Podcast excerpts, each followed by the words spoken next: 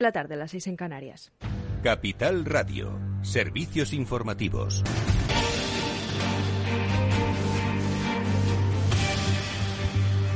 Buenas tardes. El Tribunal Superior de Justicia de Cataluña avala el pasaporte COVID en bares, restaurantes, gimnasios y residencias en Cataluña. Con esta comunidad son seis las que cuentan ya con el aval de la justicia para implantar el pasaporte COVID. Galicia, Aragón, Baleares, Murcia y Navarra forman parte de ese grupo. Otras cinco, mientras tanto, están a la espera o estudian solicitarlo, entre ellas La Rioja, la Comunidad Valenciana, Andalucía, Castilla y León y Canarias. Y este 25 de noviembre es el día de la eliminación de la violencia contra la mujer. Todos los grupos políticos, salvo la ultraderecha, cierran la renovación del Pacto de Estado contra la violencia machista. El Congreso de los Diputados ha recordado a las víctimas de la violencia de género. Escuchamos a la presidenta de la Cámara Baja, Merit Selvatet. En el Día Internacional de la Eliminación de la Violencia contra las Mujeres, quiero recordar a las 1.118 mujeres asesinadas por violencia de género desde que en 2003 se empezaron a contabilizar así como a las víctimas directas o indirectas de esta lacra, en especial a los niños y a las niñas. La violencia contra las mujeres constituye una violación de los derechos humanos y las libertades fundamentales e impide el total desarrollo de un Estado social y democrático de derecho. Muchas gracias. Por su parte, la ministra de Igualdad, Irene Montero, se mostraba tajante sobre cómo la sociedad mm, puede combatir la violencia machista esta mañana en la hora de la 1. Toda la sociedad tenemos una responsabilidad. Si crees que hay una mujer que está sufriendo violencia, puedes tenderle la mano. Tienes que tener una información fundamental para saber a dónde acompañarla. Por lo menos decirle, no estás sola. Hay instituciones que pueden ayudarte. Hay una asociación feminista en esta calle. Hay un centro de atención especializada en este sitio. Acude a servicios sociales, a tu centro de salud, a urgencias y que el 016 desde hace unos meses atiende ya no solo a víctimas de violencia en el ámbito de la pareja o la expareja, sino también a todas las violencias sexuales. Ese es un trabajo que estamos haciendo en cumplimiento del convenio de Estambul y cualquier mujer pacto alcanzado al final de, la noche, cambiamos de tercio, del miércoles entre la patronal y sindicatos del sector del metal en Cádiz se ha traducido en normalidad en los principales centros de trabajo después de que UGT y comisiones obreras hayan desconvocado la huelga indefinida con el aval de la mayoría. A primera hora de esta mañana la actividad ha vuelto a lo habitual en los 6.000 centros de trabajo que aglutinan 30.000 trabajadores en la provincia. En el nuevo convenio tendrá una duración de tres años y culminará al final de 2023, aunque tendrá una ultra actividad ampliada de dos años desde su vencimiento. Esa ha sido una de las cesiones de los sindicatos que buscaban un pacto de un solo año de duración. A cambio, los empleados han conseguido una actualización salarial del 2% anual en ese periodo y con carácter retroactivo desde el 1 de enero del 2021, fecha fin del, del anterior acuerdo. Y el Tribunal Supremo confirma la condena de cárcel e inhabilitación contra el juez Salvador Alba por confabular contra la jueza Victoria Rosell cuando era diputada de Unidas Podemos, concretamente seis años y medio de cárcel y 18 de inhabilitación. El alto tribunal ha confirmado esta sentencia que impuso el Tribunal Superior de Justicia de Canarias, que en 2019 condenó al juez Alba por delitos de prevaricación judicial en concurso con cohecho y falsedad en documento público. Asimismo, mantiene la pena de casi 20 años de inhabilitación para el cargo público de juez. El Supremo considera probado que el condenado se reunió en privado con un investigado al que prometió dejar de investigar si le aportaba documentación para afectar a Rosell.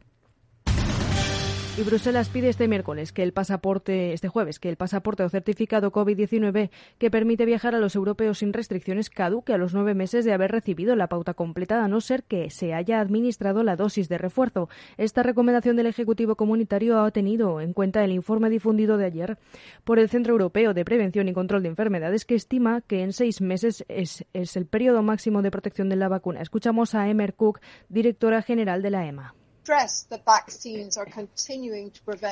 Las vacunas siguen evitando enfermedades y muertes en la población europea. Las dosis son el mecanismo que aseguran que los sistemas de salud europeos puedan seguir con sus rutinas de cuidados sin que los pacientes infectados por COVID los sobrepasen.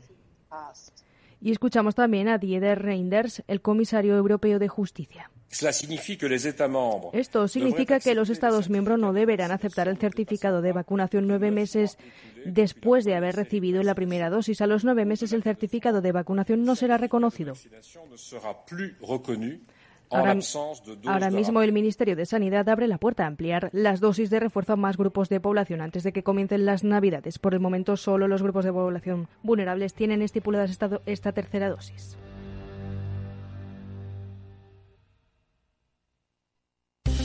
¿Interesado en bolsa? ¿No quieres pagar comisiones? XTB es tu broker. Compra acciones y ETFs en cualquier mercado con 0 euros de comisión hasta 100.000 euros. Abre tu cuenta 100% online en solo 15 minutos. xtb.es.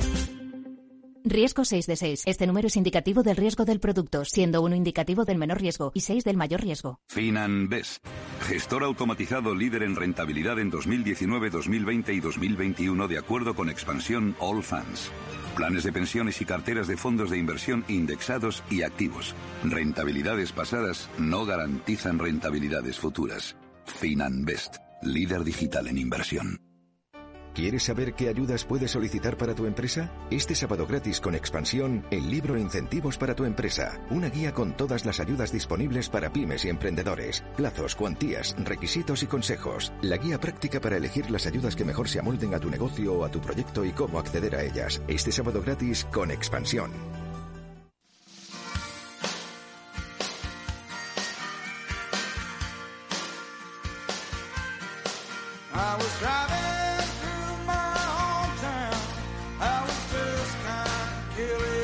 Después del trabajo, After Work, con Eduardo Castillo, Capital Radio.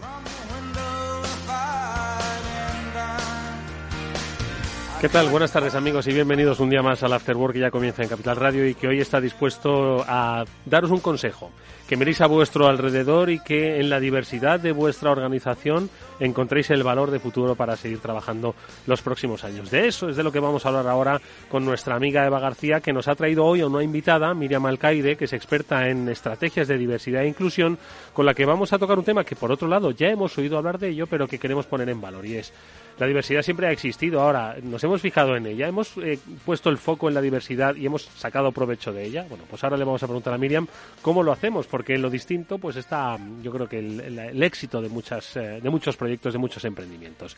Esto es lo que veremos en la primera parte del programa y luego recuperamos esa conversación con Julián de Cabo y Víctor Magariño de las cosas que pasan principalmente en la vida digital y que estoy seguro de que van a dejar reflexiones muy interesantes para todos vosotros. Así que nada más que eso, eh, daros por supuesto la bienvenida, decir que Néstor Betancor está gestionando técnicamente el programa y que aquí quien nos habla, Eduardo Castillo, está encantado de hacerlo y vamos ya con nuestra primera invitada.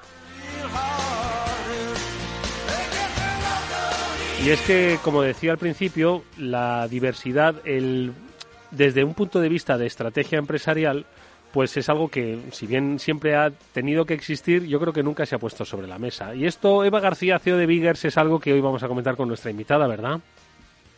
hola, buenas tardes, Eduardo. Vamos a hablar de diversidad y vamos a hablar de comunicación, que están muy, muy alineadas eh, para ver un poco, porque son realmente retos que, que deben de ir de la mano ahora y en el futuro. Bueno, pues nuestra invitada, nuestra experta hoy en diversidad e inclusión es Miriam Alcaide, que asesora a compañías pues para implementar estrategias de diversidad. Miriam, ¿qué tal? Buenas tardes, bienvenida. Hola, buenas tardes. A ver, Miriam, yo he dicho que la diversidad siempre ha existido, es decir, cuando uno piensa en la empresa en la que está o en la que estuvo, en la que ha estado durante los últimos 15 años, 20 años, pues efectivamente hay gente diversa, de todo tipo, tamaño, condición, ¿no? Como quien mm. dice. Pero al final siempre se veía pues como, bueno, pues somos gente distinta, pero que formamos parte de un proyecto común, ¿no? Hoy el planteamiento es distinto. Hoy hay eh, una diversidad como foco para el desarrollo de estrategias, el desarrollo de objetivos que siempre tienen ese componente empresarial, pero que tienen mucho que ver con los valores que hoy se respiran en el ámbito empresarial, ¿no? Sí, sí, desde luego. Bueno, a mí es que me gusta más hablar de inclusión. Y es que eh, más que diversidad, lo que yo creo. Porque diversos somos todos, ¿no? Es, y, únicos a la vez. Entonces yo creo que, que, lo que necesitamos es una cultura inclusiva en la que todos nos sintamos parte, ¿no? Y eso es un, es un arma muy potente en las organizaciones porque los empleados que se sienten valorados por sus diferencias y, sienten que se pueden desarrollar eh, bueno, todo su potencial, pues generan ese sentimiento de pertenencia con la empresa que tan, tan potente es, ¿no? Oye, diferencias, eh, dices empleados que se vean valorados por sus diferencias, que entiendo que hay pues múltiples diferencias que pueden ser, bueno, pues aplicadas. Sí, sí, sí. Pues tienes eh, las demográficas, que son las más evidentes, ¿no? Pero tienes también las cognitivas y las experienciales, ¿no? O sea que es un concepto muy, muy, muy amplio. Y, bueno, hoy creo que está muy en la mesa de, mucha gente, pero se, se, tiende a situar la diversidad solo en la diversidad de género, ¿no? Que es pues con toda la normativa y toda la regulación que se está poniendo, eh, bueno, que se está implementando en España, los planes de igualdad, etcétera, pues parece que se habla solo de diversidad cuando hablamos de mujeres. Pero yo creo que hay que hablar de la diversidad en su más amplia concepción que es lo que hace valioso el, incluir a todo ese talento diverso en las organizaciones. Ahora nos cuentas un poco cuáles son esos retos que tienen ahora mismo las mm. organizaciones. Eva, un poco tu reflexión a, este propósito, que efectivamente ¿no? hoy en día ponemos solo el foco en la diversidad de género, que por supuesto está muy bien, pero no solo en la diversidad de género, ¿no? Sí, yo me quedo con, lo que decía Miriam de que cada persona es única y, tenemos que creérnoslo nosotros y se lo tiene que creer también la organización, ¿no? Y cuando nosotros eh, realmente percibimos que somos únicos y se nos valora por eso, tenemos un poder increíble y eso hace que, evidentemente podamos tener muchas más oportunidades y yo ya, sabes que al final también creo que a nivel de comunicación es importantísimo también dentro de las organizaciones para fomentar esa inclusión, el, poder comunicarnos de una manera mucho más cercana, con más confianza, para poder creer muchísimo más en nosotros mismos y poder hacer grandes cosas juntos, ¿no? ¿Cuáles son entonces esos retos ahora mismo a los que se enfrentan las organizaciones, Miriam?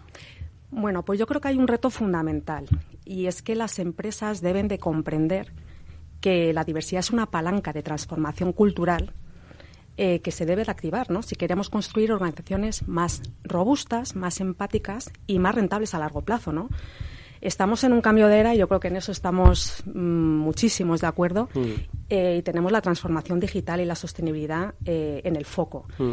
Y los criterios de ASG, que llevamos décadas trabajando en la A, ¿no? de medio ambiente, pero es que ahora la S de social, donde está la diversidad e inclusión, entre otras muchas cosas, pues está tomando muchísima relevancia y que se está dando mucha visibilidad a, este, a esta S eh, a raíz de la pandemia.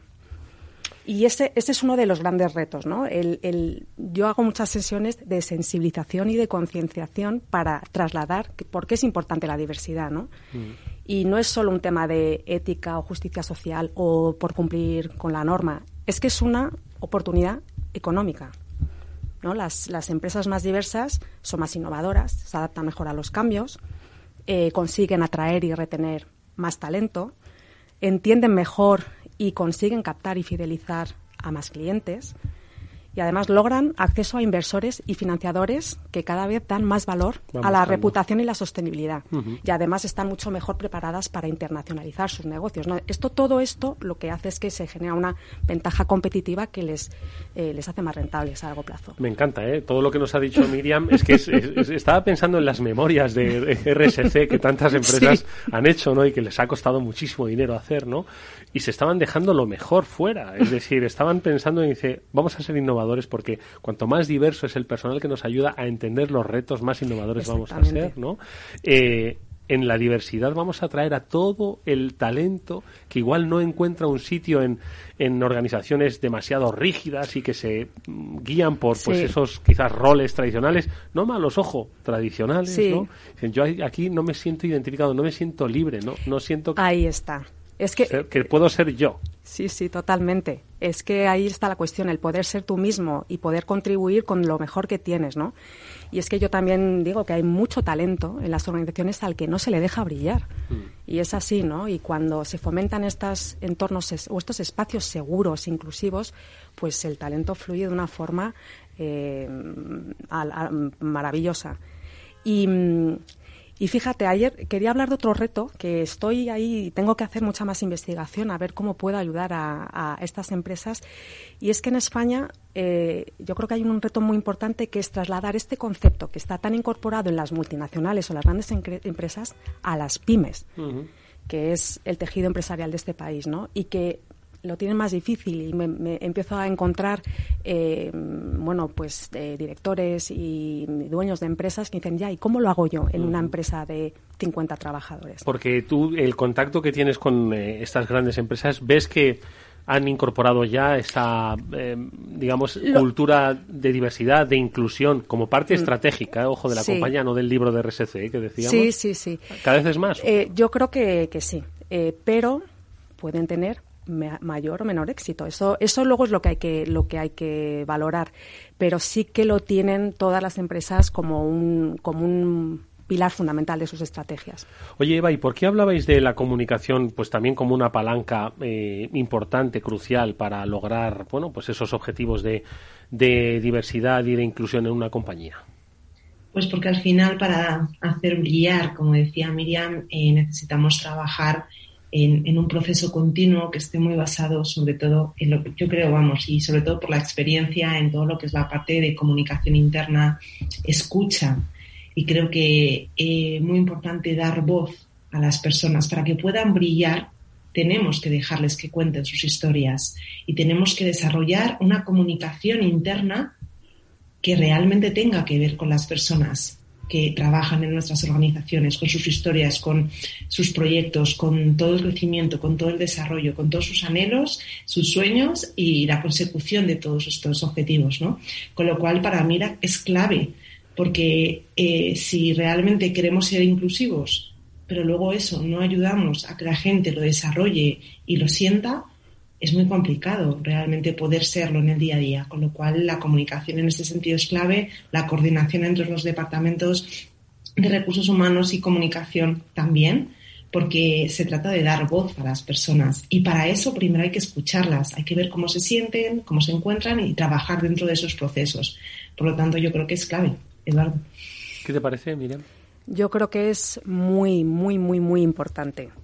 Y empezando, y si hablo más de estrategia, ¿no? Que es a lo que me dedico yo, hay que empezar por los líderes de la organización, ¿no? Es muy importante que estos líderes, cuando trasladen estos estas estrategias, estos planes de acción a sus a su plantilla, a sus empleados, pues que comuniquen de una forma auténtica y genuina, transparente y coherente, ¿vale? Hacia dentro y hacia fuera de la empresa porque ya sabes, bueno, como, como hay un problema de desconexión entre ese mensaje ¿no? de los líderes de la, organización y lo que sienten y perciben los empleados y sienten que lo que están contando es mucho bla, bla, bla, pues, pues bueno, estas acciones o estos, estas estrategias pueden tener hasta efectos contraproducentes.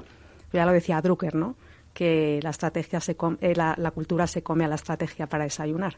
Pues esto eh, yo creo que es muy importante. Y luego no saturar ¿no? Eh, con la comunicación, pero sí utilizar diferentes canales y empoderar a los empleados como estaba, como, como como estaba comentando, pues para la conversación, que den sus opiniones, que puedan ser partícipes activos de estas, de estas estrategias. Sí, hacerles, quiero decir, que formen parte del, del proyecto, que lo mm. construyan ellos, ¿no? Junto con ese impulso del liderazgo. Exactamente. Y, y en eh, tu caso, como, como asesora de, de empresas, ¿Cuáles son las acciones que llevas a cabo? ¿Cuáles son las acciones que recomiendas llevar a cabo? Que empiecen, porque entiendo que hay un trabajo aquí, que es un trabajo de fondo. Mañana, seguro que muchas empresas nos están escuchando y dicen, mañana voy a ser más diverso, pero bueno, por algo tenemos que empezar y tenemos que trabajar, ¿no? Entonces, ¿cómo hacemos ese, mm. cómo desarrollamos ese bueno, eh, cada empresa está en una situación, en una fase ¿no? de este camino hacia la diversidad. Pueden ya estar muy avanzados o están empezando o no haber empezado. Entonces, hay que tener ese punto de partida muy claro y además no hay recetas mágicas, ¿no? Hay en, cuando yo hago estos planteamientos estratégicos em, son muy eh, tailor made, ¿no? Como dicen los como dicen los, los ingleses. Lo primero y lo más importante es em, entender ese estado en que está la empresa y empezar con un análisis de la situación real y la percibida por los empleados para poder detectar eh, aquellos objetivos en los que se tiene que trabajar, ¿no? Aquellos puntos de dolor en los que hay que hay que incidir. Puntos de dolor. Madre mía. bueno, los pain points, que este está como muy... ¿Dónde están? ¿Cómo se identifican esos puntos de dolor? Pues, por ejemplo, eh, tú imagínate, haces un análisis de la composición de la plantilla por áreas, por, por, por niveles, por em, funciones por edad, eh, género. Muchos directivos dirían, no me digas. ¿Eh? que muchos directivos, después de hacer este análisis, dirían, ah, claro. Tanta diversidad tenemos. Bueno, o, empiezas a mirar, oye, pues nos faltan mujeres en las capas intermedias, ¿cómo vamos a conseguir sí, una... Que no radiografía, claro. claro hay, que, hay que entender cuál es el problema de base para poder luego actuar eh, y establecer planes de, que sean adecuados para, para conseguir el objetivo que te quieres marcar, ¿no? Y hay que, hay que saber que estos, estos estas estrategias pues son de largo plazo, no, no se consigue cambiar una compañía de la noche a la mañana. Entonces, eh, si por ejemplo hablamos de una empresa que está que quiere empezar. Lo más importante es centrar a los líderes en el esfuerzo de la estrategia ¿no? y, sensibilizarles. ¿no? Yo hago muchas sesiones de, concienciación, como digo yo, de elevación de conciencias para que entiendan los líderes y los directivos de la empresa por qué es, necesario, por qué hay de bueno y, eso, bueno, pues eh, ese es un primer paso a veces lo que necesitas es sesiones de empoderamiento a los empleados, ¿no? Para que se sientan en estos espacios seguros donde puedan contribuir, eh, dar sus soluciones, presentar eh, opciones y, que no sientan que si se equivocan les van a penalizar por ello, ¿no? Entonces es generar esos espacios seguros pero puede ser que el problema sea la captación de talento, entonces hay que revisar los procesos de atracción de talento, los procesos de recursos humanos, tanto de, selección, de, formación, de promoción. Y ahí hay que hay que bueno se pueden hacer muchas cosas no y en la retención de talento pues te puedo hablar ahí a mí el mentoring es una herramienta que me encanta porque conecta muy bien a los líderes con los empleados y, bueno, y favorecer el networking, la verdad. O sea, un poco en esa radiografía ¿no? del ecosistema de, laboral de una empresa es donde nos encontramos eh, los diferentes bueno, puntos eh, de mejora o, ¿no? Sí, efectivamente. E, efectivamente. Quiere decir que no necesariamente están, pues tú lo has dicho, dice, oye, nosotros tenemos una plantilla diversa, pero no somos capaces de atraer más talento o, o quizás una plantilla intergeneracional donde... Claro, efectivamente. A lo mejor el problema es eh, que están coexistiendo cuatro o hasta cinco generaciones y, y hay un problema pues de, de, conexión entre, entre ellos, ¿no? Y bueno, pues eso se puede trabajar desde luego. Mm o bueno o que necesitas no tenemos directivas en, el, en, en, la alta dirección o en los mandos intermedios o, no somos capaces de captar talento femenino pues entonces ahí tienes que yo creo que hay que hacer una radiografía eh, y no hacerse trampas en solitario también ¿por qué? ¿por qué? ¿Por qué se hace uno trampas al solitario? Bueno, pues como pues porque no yo creo que muchas empresas pues tienen la inseguridad de que si son honestas en cuanto a cómo están, pues que les, les puede perjudicar, pero yo creo que al revés es un es un, o sea, que pueden tener efectivamente, yo creo que ahí lo que tienen que ver es, oye, vamos a meternos en esto, pues lo vamos a hacer bien estamos en esta situación y vamos a cambiarla. Y vamos a hacer esto, esto y esto. Y lo vamos a medir en el tiempo, a ver cómo vamos avanzando. Y revisaremos si nos equivocamos. Pero es, es eh, muchas veces, bueno, cuesta, ¿no? Han tenido que poner una ley para que las empresas em, em, reporten todas mm. esta, toda esta información, ¿no? Eva. Pues yo es que veo que hay muchísima coherencia entre cómo un poco cómo trabaja Miriam la parte de diversidad e inclusión y cómo se trabaja también pues toda esta parte también de, comunicación. O sea, yo creo que la clave también es que haya una intención desde la compañía, realmente quieran eh, entender cuál es ese punto de partida, qué se puede desarrollar, qué se puede mejorar, cómo podemos trabajar de manera conjunta y, entender que hay un plan para cada compañía, ¿no? Y que somos únicos dentro de, de cada uno de los sectores y que hay que explotar esa autenticidad. Eh, con lo cual yo veo ahí bastantes sinergias a la hora de, ¿no? de trabajar y, de exponer una realidad diferencial para cada empresa y una metodología también adaptada a esas necesidades. Metodología adaptada, por ejemplo, decías Miriam antes que te preocupaban las pymes o que las pymes les preocupaba cómo implementarlo. Efectivamente.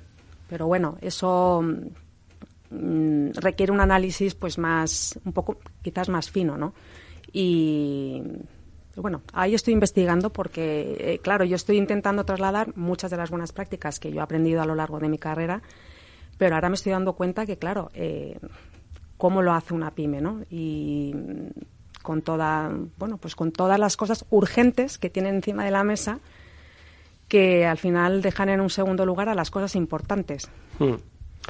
Dices buenas prácticas. ¿Dirías algunas buenas prácticas para quien nos está escuchando que diga, oye, pues no la estoy, no la estoy llevando a cabo o sí la estoy llevando a cabo, pero no pensaba que era una buena práctica y la voy a poner un poco más en valor, ¿no? A través de la comunicación, a través pues, más de... Pues mira, yo te voy a decir, eh, por ejemplo, en, hablamos de selección, ¿no? O de, de talento. Intentar objetivizar al máximo esos procesos, ¿no? Y quitar los sesgos. No hemos hablado de los sesgos inconscientes, pero son una de las barreras fundamentales para que el talento diverso se desarrolle en las organizaciones. Eh, porque los procesos están sesgados, ¿no? Eh, muchas veces. Eh, entonces, intentar objetivizar. Género, origen. Exacto. que los currículums, que los currículums sean ciegos y que solo en la descripción del rol que se está pidiendo, pues que se pidan pues eso, capacidades. Sí, las competencias, cualidades. Competencias, efectivamente, y que los currículums sean ciegos. De esa manera, eh, seguramente en la primera criba eh, sea bastante más equilibrado, eh, pues, pues, bueno, la diversidad que estás, que estás buscando, ¿no? Que puede ser de hombres o de mujeres, o, de lo que sea, ¿no? Y, y luego, por ejemplo, en los procesos de selección, es muy importante que, aparte de que los entrevistadores estén formados en sesgos inconscientes, que eh, una práctica que me gusta mucho, porque yo he pecado mucho de hacerlo también, para mal, es que en el momento que entrevistan a una persona, que eh, emitan su, su valoración inmediatamente, ¿no? De manera que, porque luego tiendes a contrastar con otro entrevistador que te ha parecido, qué tal, no sé qué, y entonces ya te influencia la opinión de, de, un tercero en tu opinión. Y entonces eso es un, un tema bastante interesante. Y luego siempre que en la última terna, pues que siempre haya, por lo menos, o sea, que haya un equilibrio, ¿no? del, del, del, del género menos representado. Eh, la verdad es que eh, escuchándote, eh, yo creo que hay un camino enorme por recorrer, pero en positivo, ojo, eh, en positivo, por parte de las empresas. tú me has dado dos, tres puntos sobre procesos de selección, pero bueno, hay, como decíamos al principio, hay ahora mismo muchas compañías que estoy seguro de que tienen un amplio abanico de diversidad, de capacidades, de deseos, de objetivos mm. dentro de su estructura que no saben poner en valor, ¿no? Y como bien has explicado, hay que empezar por el líder, ¿no? Es decir, o por los líderes de las compañías. Totalmente. Es que además eh, yo creo que sin el liderazgo auténtico y genuino en esta materia, eh, de lo, bueno, pues del CEO, de, mm, del dueño de la compañía o, o del consejero delegado, eh, pues estas políticas caen en, saco roto. ¿eh? Y como he dicho, pueden llegar a ser hasta contraproducentes. Entonces hay que, hay que poner al líder en el centro y que no lo delegue pues en recursos humanos, en, en marketing, ¿no? que sea eh, su que, que, sea que se lo crea y que busque su, su motivación. Exactamente, porque también ese líder es diverso y también tiene sus particularidades. E igual, si es más libre, igual su empresa va todavía mucho mejor. Han sido muy interesantes las reflexiones que ha compartido hoy con nosotros eh, Miriam Alcaide, que es experta en asesoría y estrategia de diversidad e inclusión, a la que le agradecemos mucho que haya vuelto a abrir este melón, del que estoy seguro que vamos a seguir oyendo mucho. Gracias, Miriam, mucha suerte. Muchísimas gracias. Y también a Eva García, CEO de Vigas, como siempre, un placer, Eva. Gracias, Eduardo. Adiós. ¿Te sientes atraído por invertir pero no sabes por dónde empezar? XTB, el broker líder en el mercado europeo con más de 300.000 clientes, pone a tu disposición la mejor oferta del mercado, cero comisiones en la compra y venta de acciones y ETFs de todo el mundo hasta 100.000 euros mensuales. El proceso es muy sencillo. Entras en xtb.es y en cinco minutos abres una cuenta completamente online. Además, dispondrás de la mejor formación del sector a tu disposición, análisis de mercado y atención al cliente en castellano y que está disponible las 24 horas al día. Con XTB inviertes en calidad, oferta, confianza y seguridad. Riesgo 6 de 6, este número es indicativo del riesgo del producto, siendo uno indicativo del menor riesgo y 6 del mayor riesgo. After Work, con Eduardo Castillo. ¿Seleccionas los mejores ingredientes para tu cóctel favorito? Haz lo mismo con tus inversiones financieras. Encuentre la combinación adecuada de renta variable y renta fija internacional en el momento oportuno a través de nuestro fondo multiactivo sostenible Lazar Patrimoine SRI y de nuestra gestión flexible de renta fija con Lazar Credit Opportunities. Los fondos están registrados en la CNMV con los números 1890 y 1991 gestionados por Lazar Fresh Gestión con depositario en CACEIS y representados por BNP Paribas Security Services. Los riesgos del fondo son la pérdida de capital, la gestión discrecional, la renta variable, los tipos de interés, el crédito, los futuros, las contrapartidas y las divisas. El objetivo de rentabilidad y el capital invertido no están garantizados. Por favor, consulte lazanfarmanagers.com para obtener más información. ¿Qué es ir más allá? Con Arval podrás llegar donde te propongas de la forma más sostenible y asegurar un mundo mejor contribuyendo a la seguridad en carretera, al futuro de las ciudades y a la calidad de vida. Ser responsable sin tener miedo al liderar el cambio. Arval, la transición energética arranca aquí. Más información en arval.es. Tras una colisión, la Unidad de Accidentes de Tráfico de Hospital Moncloa te ofrece tratamiento integral y personalizado, un experimentado equipo multidisciplinar y asistencia urgente las 24 horas. Citas al 620-317-747. Avenida de Valladolid 83, Madrid. En HLA Universitario Moncloa cuidamos de ti y de los tuyos. After Work con Eduardo Castillo.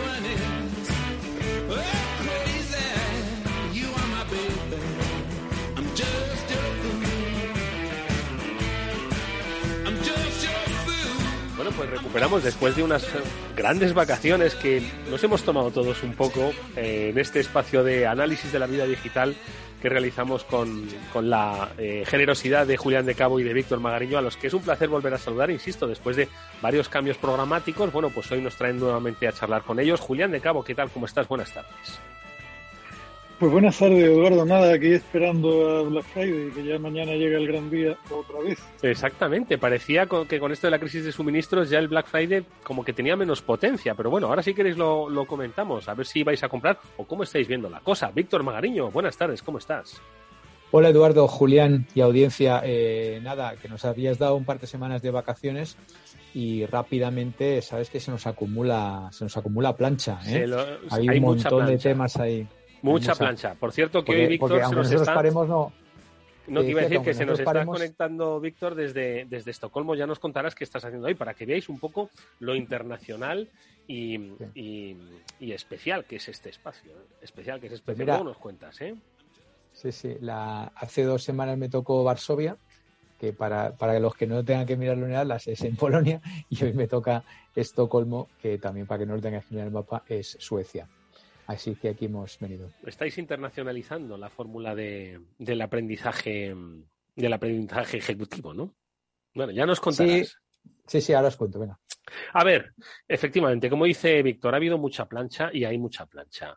Eh, es que no sé ni por dónde empezar, la verdad. Bueno, vamos a empezar por el Black Friday. Venga, vamos a empezar por el Black Friday, que es lo más inmediato, pero en el tiempo. Pero quiero comentar otros temas que, hemos compartido eh, eh, en, nuestro, en nuestro chat, eh, también el programa. Pero del Black Friday, yo, la verdad es que mm, no sé si vosotros lo habéis percibido igual. Hay como, como poca euforia, ¿no? Comparado con otros años, ¿eh? Poca euforia. Entiendo que quizás por aquello de los suministros, decir, a ver si estamos ofreciendo cosas que no vamos a poder entregar en tiempo y forma. Julián, ¿tú cómo lo ves?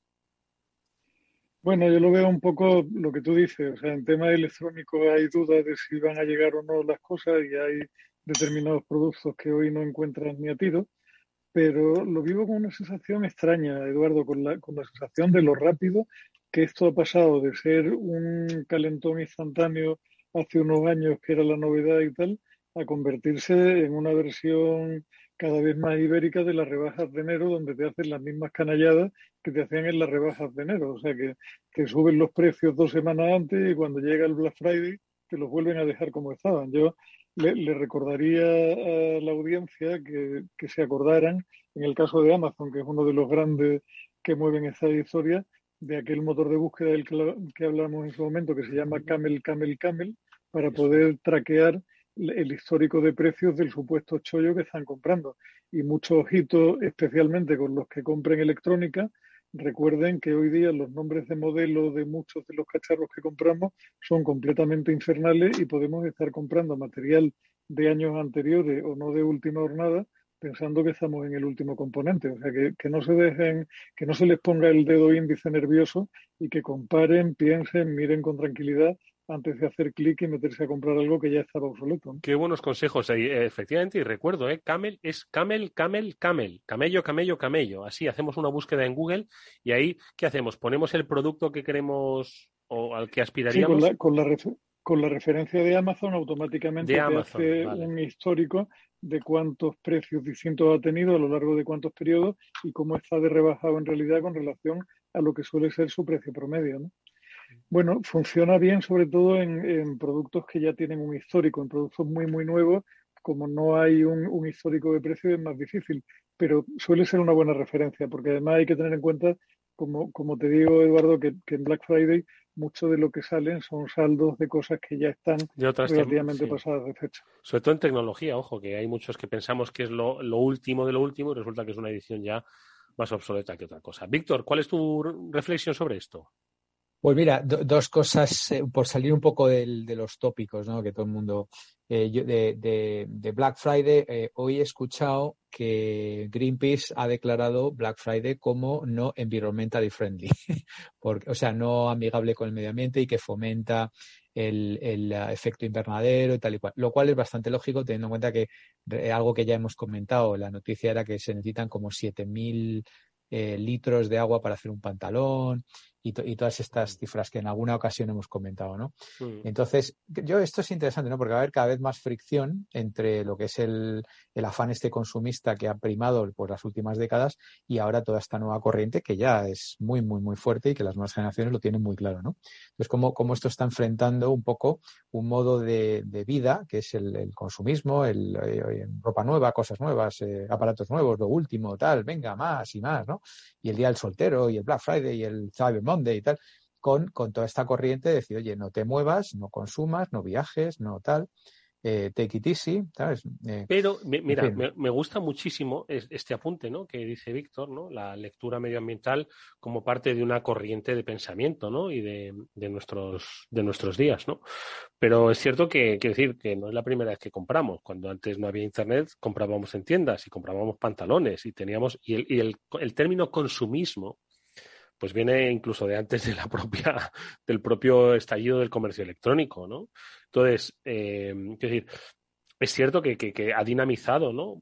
la, la, compra, la forma de comprar rápido, pero uno, no sé si uno ahora, antes se compraba un pantalón y ahora se compra 10 pantalones, ¿no? Es cierto que el, precio de la ropa pues, es más barato, se, se, han abaratado mucho los precios, ¿no? Pero, es decir, habría que hacer una comparativa con cifras de cuánto cada ciudadano ha empezado a gastar de más con el boom del comercio electrónico y si ha empezado a ganar más en, comparación con la renta per cápita, etcétera, etcétera. Vamos, seguro que estudios de, ese tipo seguro que hay, pero quiero decir que y también antes los pantalones que vendían en la tienda de enfrente, me acuerdo que en, en mi pueblo había una tienda que se llamaba El Barato, vendía pues el barato se llamaba calzoncillos, pantalones vaqueros, bueno, pues todos esos también tendrían un, gasto ¿no? En, fabricación de consumo, de transporte, de agua, etcétera, etcétera. Es decir, el gasto no es nuevo. Yo creo que todo esto eh, del fast fashion, ¿no? que se ha venido a llamar, eh, lo podemos vivir los que ya somos maduritos digitales. Remito, a, nuestro, a nuestro favorito adagio. Eh, yo recuerdo cuando era niño y cuando era adolescente, pues yo te comprabas un jersey o te comprabas un pantalón, ¿no? Y ahora pues te compras tres o cuatro. O sea que sí que claramente eh, ese jersey te duraba un año, dos años y tal, ¿no? La vida entonces era como más, como más despacio. el, otro, el, otro día leía un, comentario que me llegó al alma. Eh, además lo, lo, escribió el que, el que fue mi jefe, se lo publicaron en el diario Cinco Días del que fue mi ex jefe en, en ESADE, para que veas que yo sigo leyendo a todo el mundo, ¿no? No porque ahora esté en The Power MBA y dejo de, seguir a la gente inteligente que me interesa. Y, venía a decir algo así como, eh, la lentitud es el verdadero lujo de nuestros tiempos. Mm. Esto tiene una profundidad que a mí me llegó al alma, ¿no? Y bueno, el artículo todo era muy bueno, ¿no? Entonces, el, todo esto del fast, fast, rápido y tal, pues sí que, sí que ha generado este consumismo. Y lo otro que quería comentar así rápido, Eduardo, si me permites, es que tampoco le va a gustar mucho a, Julián, pero es que los empleados de Amazon han aprovechado para cascarle otra huelga más eh, en Black Friday en 20 países eh, por el tema de las condiciones de trabajo en los, en los centros comerciales y tal, ¿no? Entonces, eh, bajo el lema Make Amazon Pay, ¿vale? Entonces, ¿Que, piden una subida salarial? Bueno, en general mejora, eh, mejora de las condiciones, también subida salarial, porque a veces, oye, tenemos aquí al, al gran jefe, que es el tío más rico del mundo, y, luego, bueno, pues, eh, aunque yo no creo que trate especialmente mal a, la gente, ¿no? Pero bueno, sí que es cierto que parece que lo, no es la primera vez ¿eh? que le hacen huelga en, Black Friday, o sea que parece que están esperando el momento clave para hacer más daño, ¿no? Y aquí hay un eslogan muy chulo. Bueno, pues. Strike hard, have fun, make history. Es decir, cada vez, que decir, en realidad, tampoco sorprende mucho, me refiero a este tipo de noticias, cuando se acercan, pues, Mm, épocas en donde hay una necesidad urgente de determinados servicios, ya sea el transporte, ya sea el consumo, ya sea el Black Friday, bueno, pues eh, se utiliza como medida de presión laboral. Lo que pasa es que, bueno, estos trabajadores, aunque su negocio sea virtual, los trabajadores son físicos, ¿no? Son personas que también entiendo que... Es, lo, que te iba, es lo que te iba a decir, Edu. O sea, el tema con Amazon en concreto es en que de las grandes, es junto con Amazon la única que, o sea, Amazon es junto con, con la gente de Apple la única que fabrica o vende cosas, la única que toca material como tal, y en consecuencia tienen dos tipos de trabajadores distintos. Uno son los trabajadores del conocimiento, que están bien pagados y a los que les va estupendamente, y otros son los que mueven cosas en un almacén o producen cosas en una nave que lamentablemente son mucho más reemplazables que los trabajadores del conocimiento, con lo cual ni, ni, les van a subir el sueldo ahora, ni se lo van a subir nunca probablemente, simplemente lo reemplazarán por otro que esté dispuesto a trabajar a ese precio, porque hay, eh, existe una cosa que se llama oferta y demanda. ¿no? Que es interesante, lo que pasa es que también es interesante, y sería, eso sería para una conversación mucho más larga, el darle una vuelta a cómo el sistema se está fallando muchísimo en cuanto a redistribución de riqueza. O sea, el otro día leía unos datos que eran absolutamente de ponerse de los pelos de punta, porque si bien es cierto que la humanidad en conjunto ha avanzado, que, que vivimos como, como tribu global mucho mejor que antes, que hay una esperanza de vida mucho mejor, etcétera, etcétera, esto está tapando en parte la realidad de que la riqueza cada vez está concentrada en muchísimas menos manos.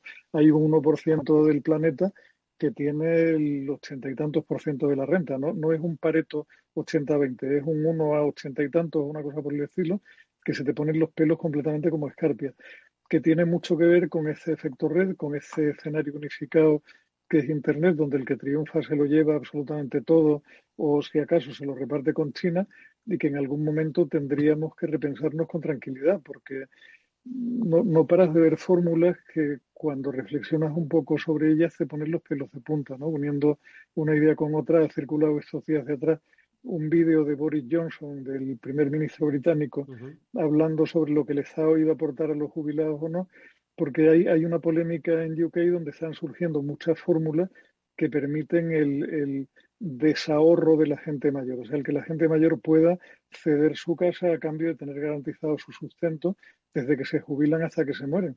Pero al final es un juego de... Ceder su casa, perdona, al Estado. No, no, al Estado no, al banco. O sea, es la hipoteca inversa, esa de la que empieza a hablarse ahora. Tú llegas a una edad y lo único que tienes en tu patrimonio es tu casa y ahora la, la deshipoteca o te empiezan a dar un tanto al mes hasta que tú te mueras, momento en el cual se liquida la casa y se vende por lo que quede pendiente de crédito del banco. ¿no? Pero que eso al final es un, es un empobrecimiento absoluto de la clase media que se va difuminando y que como, como sociedad global deberíamos repensarnos porque la sociedad, o sea, la clase media es la que mantiene la estabilidad en los sistemas y nos la estamos cargando poquito a poco. ¿no? Víctor. Sí, el, eh, os compartía esta semana el gráfico este de, de mi gurú de cabecera, Scott Galloway, ya lo hemos mencionado muchas veces. Y por cierto, al pobre Scott le, dicen que es socialista. ¿Vale? Un tío que ha creado tres, tres o cuatro empresas, y las ha vendido y, que, obviamente nada, le dicen que es socialista porque habla de cosas como estas. ¿no? Ese es el problema, perdona Víctor, cuando decía Julián la necesidad de abrir el debate sobre la redistribución de la riqueza, es que es, es tan simplista en la reflexión posterior que dicen, ah, es que tú lo que eres eres un comunista, tú lo que quieres es quitarle a los ricos para dárselo a todo el mundo. Entonces, es tan simplista el planteamiento que lo que es un problema grave, real de la humanidad, que es el que apunta Julián y el que vas a apuntar tú, no hay, no, no, no hay forma de abordar el debate porque es que se manipula desde el principio, en cualquier caso, y por eso de ahí entiendo que llame socialista este hombre. A ver, Víctor. Sí, no, el, el, en uno de estos, eh, él tiene perlitas semanales, ¿no? Y la perlita de esta semana era eh, pues que el 1%, como decía Julián, de la población en Estados Unidos ya acumula más riqueza que el 60% que, es decir, que correspondería teóricamente a la clase media. ¿no?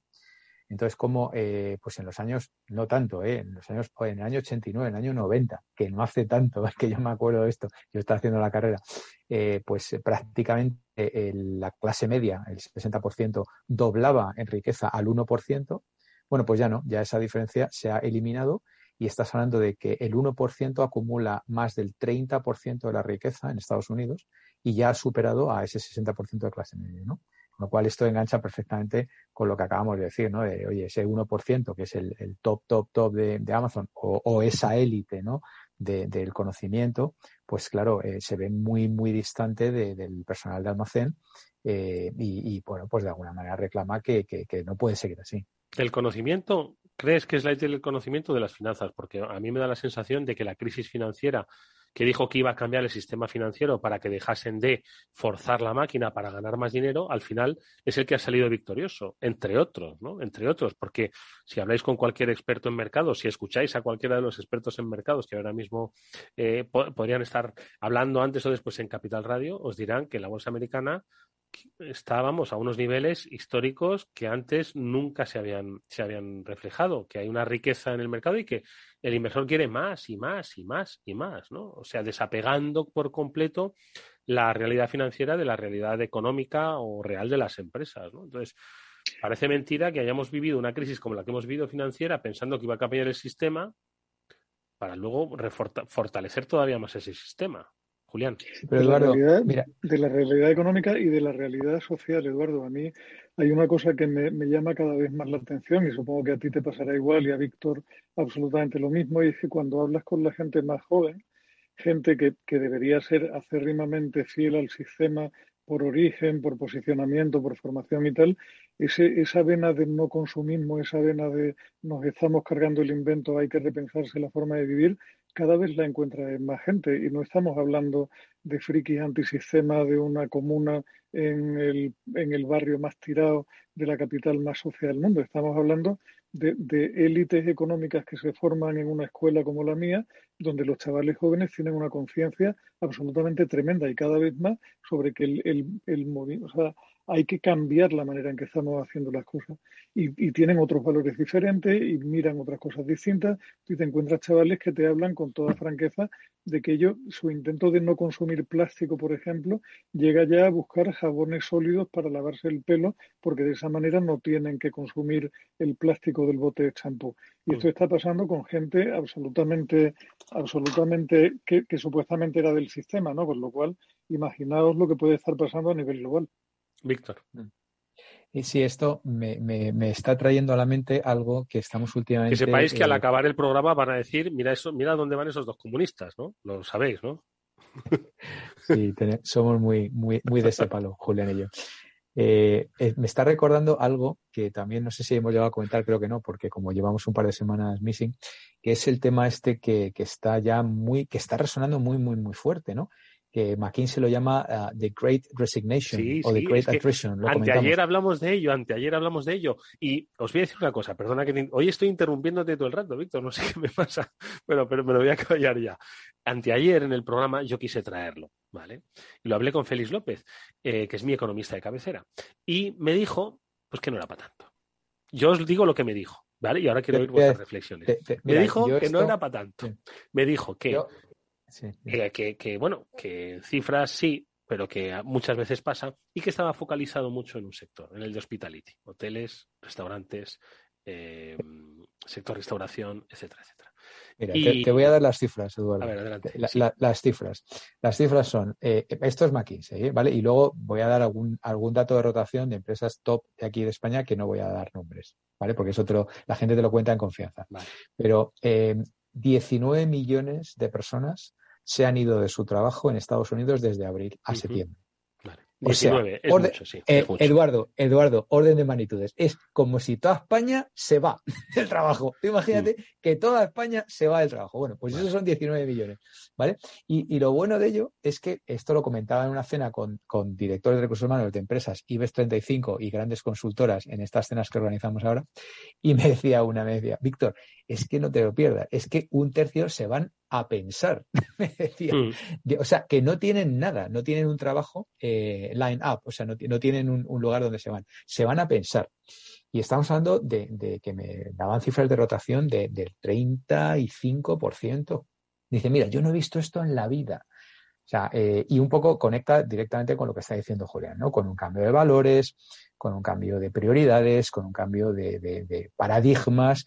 Eh, y, esto es muy interesante. A mí me resulta muy interesante porque nosotros seguimos ahí, Julián y yo. Eduardo, tú y yo seguimos por ahí y tenemos que convivir con estas nuevas generaciones que piensan radicalmente diferente, ¿no? Y estamos todos trabajando ahí en, el mismo curro y haciendo las mismas cosas y tal. Y, y, y, cómo eh, nuestras mentes están en las antípodas la una de la otra, ¿no? Es un tema muy interesante. Es, interesantísimo. Ahora le, voy a decir a Julián que, haga su reflexión. A mí el tema me llamaba mucho la atención. ¿Por qué? Pues porque es cierto que, el ritmo, la velocidad, eh, si es que está todo conectado. Desde que hemos empezado hablando del Black Friday, del consumismo, de la rapidez, eh, de, que el slow es ahora mismo un activo importantísimo eh, de la distribución de la riqueza, pues yo entiendo que hay una gran reflexión de una gran masa poblacional desencantada que se han visto frente al espejo con la pandemia. La pandemia ha acelerado también la reflexión, ¿no? De, que, quizás era inevitable. Y entiendo mm. que digan, oye, ¿realmente quiero participar de esto? ¿Realmente quiero mm, trabajar para vivir, vivir, trabajar? En fin, la gran pregunta eterna, ¿no? Que se ha acelerado. Entonces, a mí me gusta. Sin embargo, eh, no lo sé, no quiero que se quede la idea como algo fast, que pasado mañana pues ya la, la gran, el, The Great Resignation, ¿no? Como se denomina, pues ya pues pase otra vez de puntillas y aquí no ha pasado nada, no lo sé. Julián, a ver. Oye, un tema más, perdona, y ya, y ya termino. Eh, eh, un dato que he leído esta mañana que está directamente relacionado. No solamente son los trabajadores, se ha registrado el mayor número de CEOs de directivos generales que, han resignado de las de las mil empresas más importantes del mundo, que ha habido 76. Nunca en la historia habían resignado tantos CEOs. O sea que es un tema también que Breve apunte que me decía mi economista de cabecera y ahora le dejo a Julián. La mayoría de estos trabajadores, por cómo es el mercado laboral estadounidense, la mayoría de estos CEOs, si mañana buscan empleo, lo tienen. La mayor parte de esos 19 millones. Y los CEOs, por supuesto, mañana, ¿eh? no pasan seis meses o un año. Julián, adelante.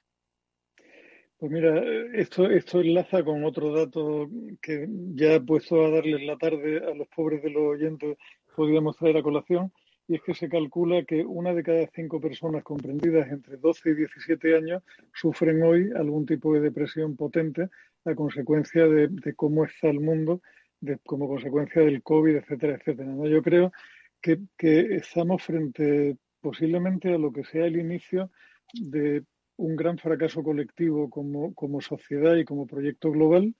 estamos frente a un sistema que ilusiona cada vez a menos gente y que posiblemente, o sea, me, puedo estar equivocando, Eduardo, y, hacer previsiones así sin atenerse más que al, olfato de uno y a los años que lleva viviendo, tiene un riesgo muy alto, pero mi sensación es de que estamos ante un punto de inflexión verdaderamente fuerte. O sea, aquí se empiezan a mover cosas que no se habían movido hasta ahora cosas que atacan a la base del sistema completamente, porque la consecuencia directa de esa depresión o de ese cambio de valores es que la máquina del consumo posiblemente va a ralentizarse y que la gente va a vivir de otra manera y que la gente está queriendo empezar a organizar su vida de una forma distinta. Y, lo que pasa es que no veo a nadie capaz de canalizar esa, ese punto de rebeldía que hay detrás de todo este movimiento, no veo a nadie que esté ofreciendo una alternativa sólida, creíble, sensata y un programa que ilusione al personal.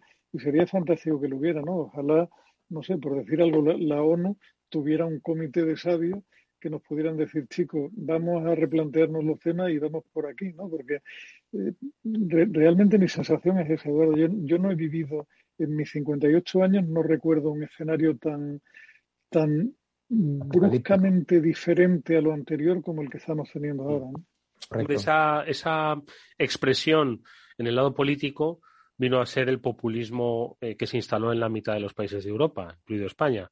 Emergieron del 15M, pero luego se tornaron en populismos, ¿no? Digo por la vía política, ese desencanto que ahora mismo pues, se está produciendo ya más allá de la política, como dice Julián, pues con el estilo de vida, la forma de entender el mundo, el consumo, la relación con el medio ambiente, etcétera, etcétera.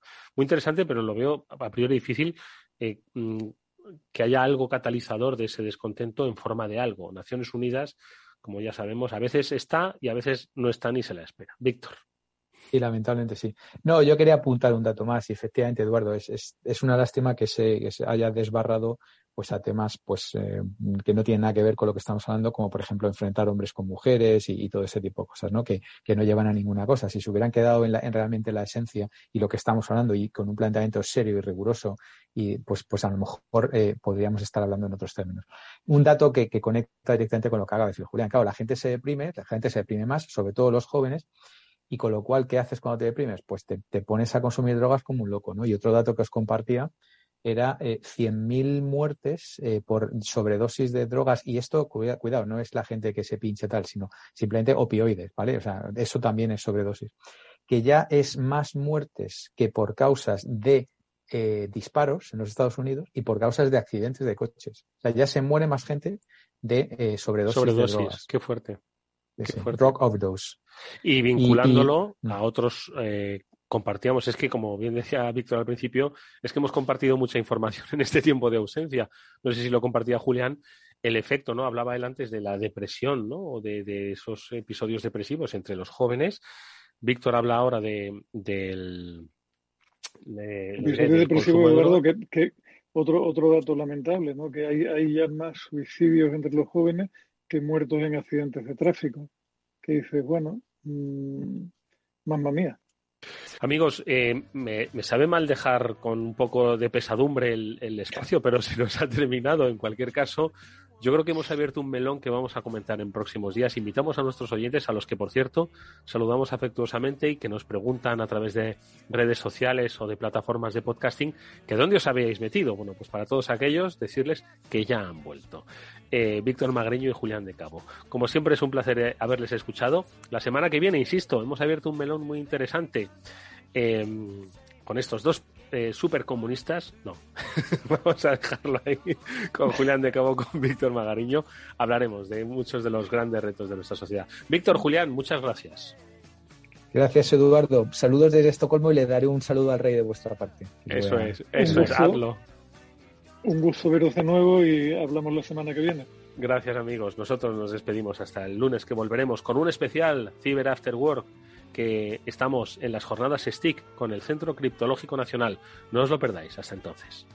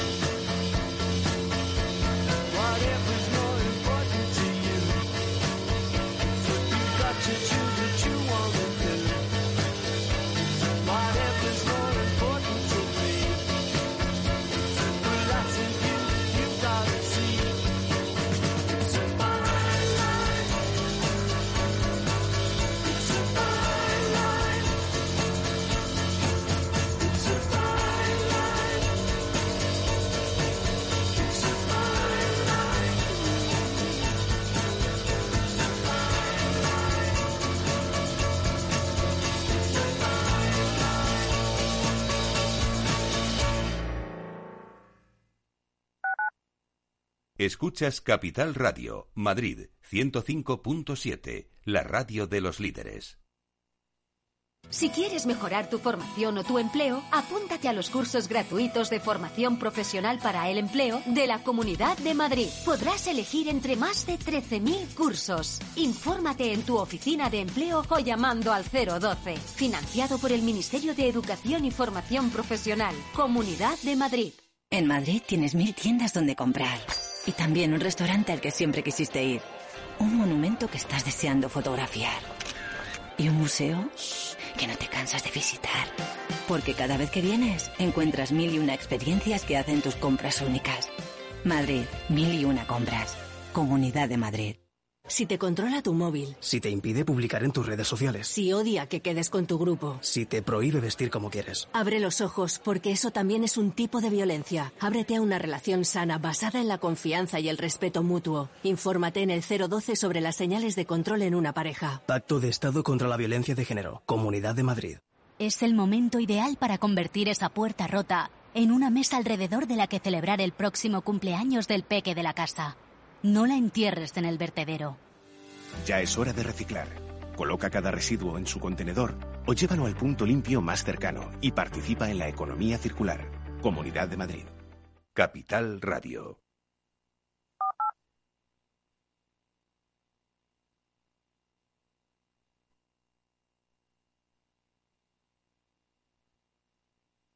Capital Radio. Siente la economía.